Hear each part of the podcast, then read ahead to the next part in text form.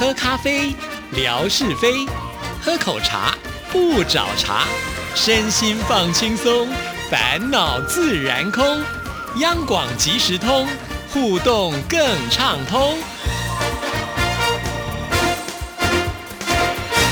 亲爱的听众朋友，大家好，欢迎收听今天的央广即时通，我是谭志毅。在今天的节目里呢，要来回复信件。首先呢，先来听听景斌先生为我们带来的生活美学之万事万物的由来。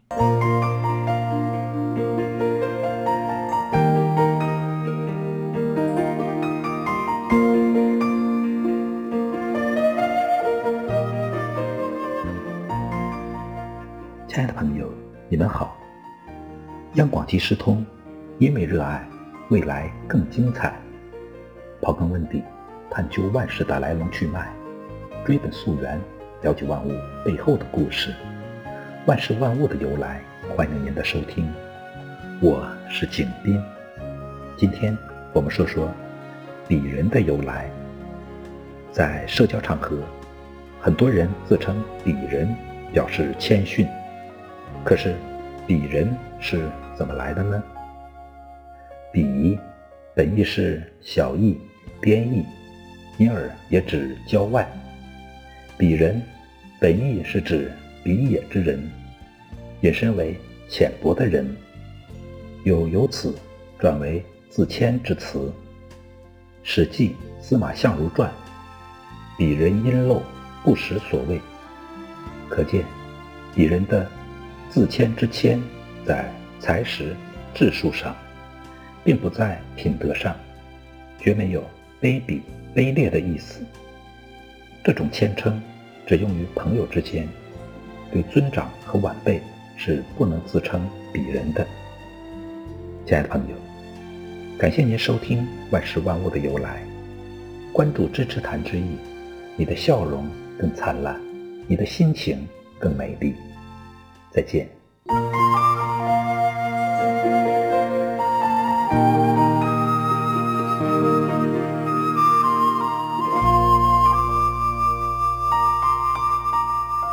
谢谢景斌先生，今天呢可以说是景斌先生的专场了。除了听了他的生活美学之万事万物的由来之外呢，接下来要来念的也是景斌先生的信件啊。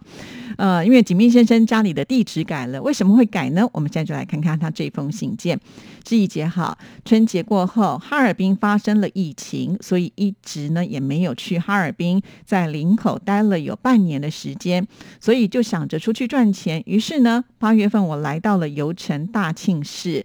刚到这呢，没有半个月的时间，结果大庆市就发生了疫情，一下子疫情来势汹汹，几天的时间波及到了人口比较密集的三个主要的城市，三天静默加三天静默，再加七天静默，全城红灯区，商户停业，整个城按下了暂停键。全市每天一轮核酸检测，一连做着二十几天。刚刚开始是足不出小区，接着是足不出户，四十几天的时间什么都不能做，只能做核酸。现在刚刚有了好转，但是还没有全部的复工复产。今年估计也就这样了，钱是赚不到了。保持好心情吧，明年再好好干。这个疫情哦，影响真的是非常的大哈。要足不出户呢，真的是一件令人觉得蛮呃不舒服的一件事情哈。呃，举个例子来说好了，呃，我先生呢，他就是喜欢到处走的人哈。那在他染疫的时候，因为当时呢，我做这个快筛是阴性，所以呢，他必须要呃自我隔离，就是关在一个小房间里头哈。那当然，这个房间里面有卫浴的设备啦，所以呢，我就负责呢料理三餐，然后做好之后就放在他的门。口啊，那敲敲门，等我离开的时候呢，他再出来拿这些呃餐点拿进去吃啊。那虽然他只有关差不多三天的时间，因为三天之后呢，我也染疫了，不敌这个病毒的摧残，所以这个时候因为家里面呢只有我们两个人，小孩已经被送到了小叔家去住哈，所以我们就变成了每一个人空间变比较大了，可以到客厅啊，可以到厨房，可以到家里面的任何这个地方哈。表示说我先生才关三三天的那个小房间的。经验呢，他就跟我说，就好像是有冷气的牢房啊。可见他会觉得非常的不舒服。那还有我一个朋友呢，他也是跟志毅说，他是一个年纪比较长的老人家了，今年已经七十多岁了，他也染疫了。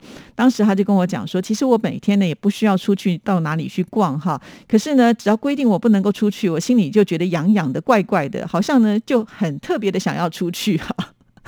所以这个人就是非常的有意思。只要你被圈住的话，你就会觉得我不想要被圈住，而且被圈住的感觉真的是不太好啊。因为我后面呢，我自己也关了七天的时间嘛。那好在呢，我就觉得我不用关在一个小房间里面，我是可以出来自己做饭给自己吃的那一种啊。当然，这个前提之下呢，就是我有做好预防的工作了啊，就是家里面该有的药品啦，还有呢，家里面该要有的食物啊、存粮啊，通通都是够用的。所以呃，即使不出去，我都觉得还是可以呢。呃，就是过上一个还算可以的生活，因为毕竟我是巨蟹座的人啊，本身呢天性就是比较居家一点点，所以不出去对我来讲不是很重要啊。但是如果要连续关上很长的时间，我想任何人都应该是会受不了吧？哈。但我比较关心的是说，如果不出去工作赚钱的话，对自己的生计会不会有影响呢？哈，就好像呢，志毅呢，在呃隔离的这段期间呢，其实我是在家里面呢，呃自己录音的哈，再把这个档案呢上传到到电台来，所以我并没有耽误到我自己的工作。每天呢，大家都还是如期的听到央广即时通，还有我其他的节目啊，所以我是采用这样的一个方式。因此呢，我该领到的薪水呢还是有的。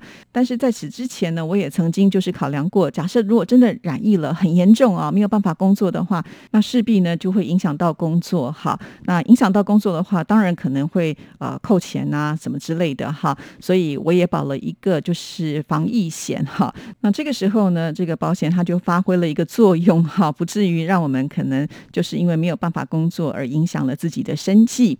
呃，那可是，在信件当中有提到，就说有些商店就不能够开了嘛。那假设我是经营商店的人，那该怎么办呢？那我这个。商店可能要付房租啊，我还有我的员工，我是不是要继续付他的薪水嘞？啊，这些好像都还是蛮大的一个问题哈。那不知道有听众朋友是不是比较了解这个状况，也欢迎呃帮志毅这个解惑一下，让志毅能够了解一下哈。因为毕竟我觉得呃在这个疫情啊呃这个肆虐之下呢，经济的活动呢要继续的持续下去，真的不容易啊。因为在大陆呢是采取清零的政策嘛哈，这管理上呢是非常非常的严格哈，所以。这个是我比较好奇的部分，也欢迎听众朋友来帮忙解惑了。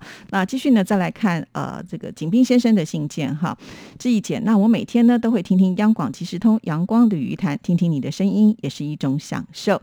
以前你发的节目呢都能够下载的，现在的微博设置了什么啊？不能下载了，请志毅姐查查看到底是怎么回事哦。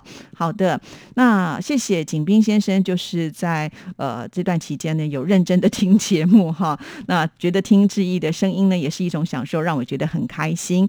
至于节目下载的问题呢，我还真的到了微博去看了一下哈。我后来发现是什么样的原因了？因为呢，微博现在是有了新的版本，所以我在上传节目的步骤呢，跟以前不太一样了。其中呢，有一个就是是不是要开放下载哈？那因为呢，我没有把那个选项呢勾出来，所以导致呢，听众朋友可能在这段期间，就是改版之后的央广即时通的节目。视频是没有办法下载，那我现在知道了，已经把它打开来了，所以啊，就是景斌先生，如果你听到这期节目的话，是绝对可以下载了啊。好，这就是呢，志毅很怕微博改版哈，好不容易呢习惯了一种模式之后呢，他只要一改版，我基本上呢都会出一些小状况跟小问题啊。那但也没有办法啦，因为呢，在这样子的一个环境当中，我只能努力的去适应、适应再适应喽。好，这就是景斌先生所传来告诉志毅呢自己搬家的一。个消息啊，那因为搬家会牵扯到我们寄东西给呃我们的听众朋友嘛，所以这个讯息是非常非常的重要哦。尤其呃现在马上就要到了我们要寄这个明年度的呃桌历的时刻了嘛，二零二三年桌历的时刻了啊。那我已经把这封信件呢转给了听众服务组，让他呢重新去呃更动您的呃这个地址啊，这样子寄的这个桌历呢才不会收不到啊。那也有听众朋友私讯问志毅说，怎么样才能够拿到这个桌历？其实我在节目当中已经说过很多次了，哈。不过可见我们的听众朋友有些人可能还是没有很了解。非常的简单，主要呢就是呃以听众朋友的来信数当做一个。排行榜啊，那这个排行榜呢，呃，不只是我们大陆的听众朋友哦，其实因为央广呢是有这个各个语言呢，是一个国际广播电台，所以呢是会把所有呃各个语言的听众朋友的信件呢会做一个总排行啊。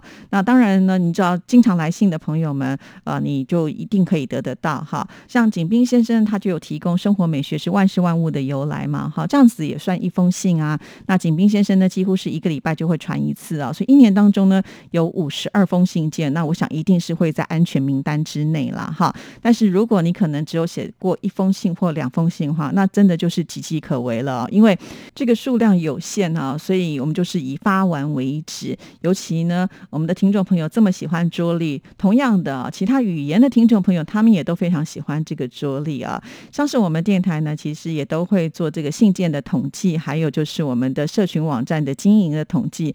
那我可以看得。到其他语言的这个统计数，就会发现哇，其实，在东南亚语系这边的听众朋友，他们是非常热情的，他们这个来信数真的很多很多，而且呢，在社群网站上来讲呢，呃，那个总数啊，是我的好几倍哈，所以我都觉得我已经这么的认真在经营了。那他们可以多出这么多的这个倍数，可见他们的听众朋友是超级超级的热情哦。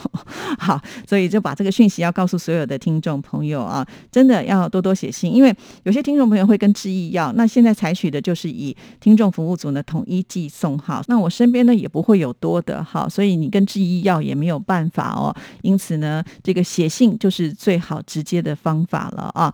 那当然，这个写信不是说只能写给志毅啦，你喜欢任何的节目、任何的主持人，你写信给他们也都是会有作为统计的哈。那所以现在呢，就要把握最后统计的时间，我想应该快要出来了啊。等这个名单出来的时候，你再写信就会来不。及了，就要把这样的一个讯息呢告诉听众朋友啊，把握最后的这个呃累积信件的时间。那说到了信件呢，志毅再来补充说明一下哈，就是我们台湾十大地景票选活动的呃这个礼物呢，我们也已经把它寄出去了。很多听众朋友呢，早早就来问志毅说，我怎么都还没有收到啊？其实这次呢，我们分工分的比较细啊。其实寄礼物并不是志毅的工作，但是呢，因为很多听众朋友都会写信来问志毅，或者是私讯志毅说，我都没有收到哈，那我就去帮忙大家催。结果催的以后，我才知道说啊，原来今年呢，就是呃在这个。个财务的申报上面呢，呃，跟以往不太一样啊，必须呢就是都结案了以后呢，才能够寄礼物，这是一个新的规定，所以呢，这个礼物就压的比较后面来寄出了。那纯哥呢，在准备要寄礼物给大家的时候呢，呃，其实我看到就是有点不忍心哈，因为呃，就是当然，因为这次礼物呢都比较大哈，在包装上就会比较麻烦一些些，再加上呢，他也不常有机会寄礼物啊，对于这个流程不是。那么的熟悉，最后呢，之一就只好跳下来帮忙了哈，所以也拍了照片分享给大家。那呃，这次呢，我们是亲自呢把这些礼物送到了邮局去寄的哈。你们知道吗？呃，就是最贵重的礼物，因为呢，我们希望它是非常的安全的寄送到听众朋友的手中。呃，我们用的这个快捷，它的费用就非常的高啊。光呃，我们寄这个耳机呢，就要七百多块钱的新台币哦。哇，这一次呢，我也觉得开了眼界哈。就是我寄礼物呢，原来也是很花钱的。那这次我们还采取的就是邮票的购买，把它贴上去。所以有些听众朋友到时候会看到，呃，在包装上呢，就是这个精美的邮票哈，那因为这个金额比较高，所以我们还买到了一张邮票是一百块钱的哈。我以前也没有用过一张一百块钱的邮票哈，这也是呃很特别的一个经验啦。那那天呢，光我们送到邮局去啊，去做一些相关的手续跟作业，大概至少花了有一个小时的时间。不是邮局人多哦，是只有光处理我们这些邮件呢，就花了这么长的时间哈。所以听众朋友，其实我们都很认真尽责的在我们自己的工作岗位上，绝对不会。说啊，我们听众朋友得到了礼物，我们不寄给他，不可能这样子的哈。除非是说听众朋友呢自己弃权，然后没有把资料给寄给我们，那我们就没有办法寄出。不然呢，我们真的是使命必达哈。那有的时候虽然可能时间会稍微晚一点点，因为大家也都知道哈，我们的人力有限啊。像志毅就是一个非常标准的校长兼壮中哈，什么事情都要靠自己来，所以我在时间上的这个配置呢，就不可能把每一件事情都是做到最快的速度。那也请听众朋友能够谅解，就是我们在行政作业上的一种事情的轻重缓急。比方说节目该做的就一定要先做嘛，哈。所以下次呢，写信来询问礼物呢，为什么还没有收到的时候，语气可以稍微好一点点呢？不然的话，自己真的会受伤哦。好，谢谢您的收听，祝福您，拜拜。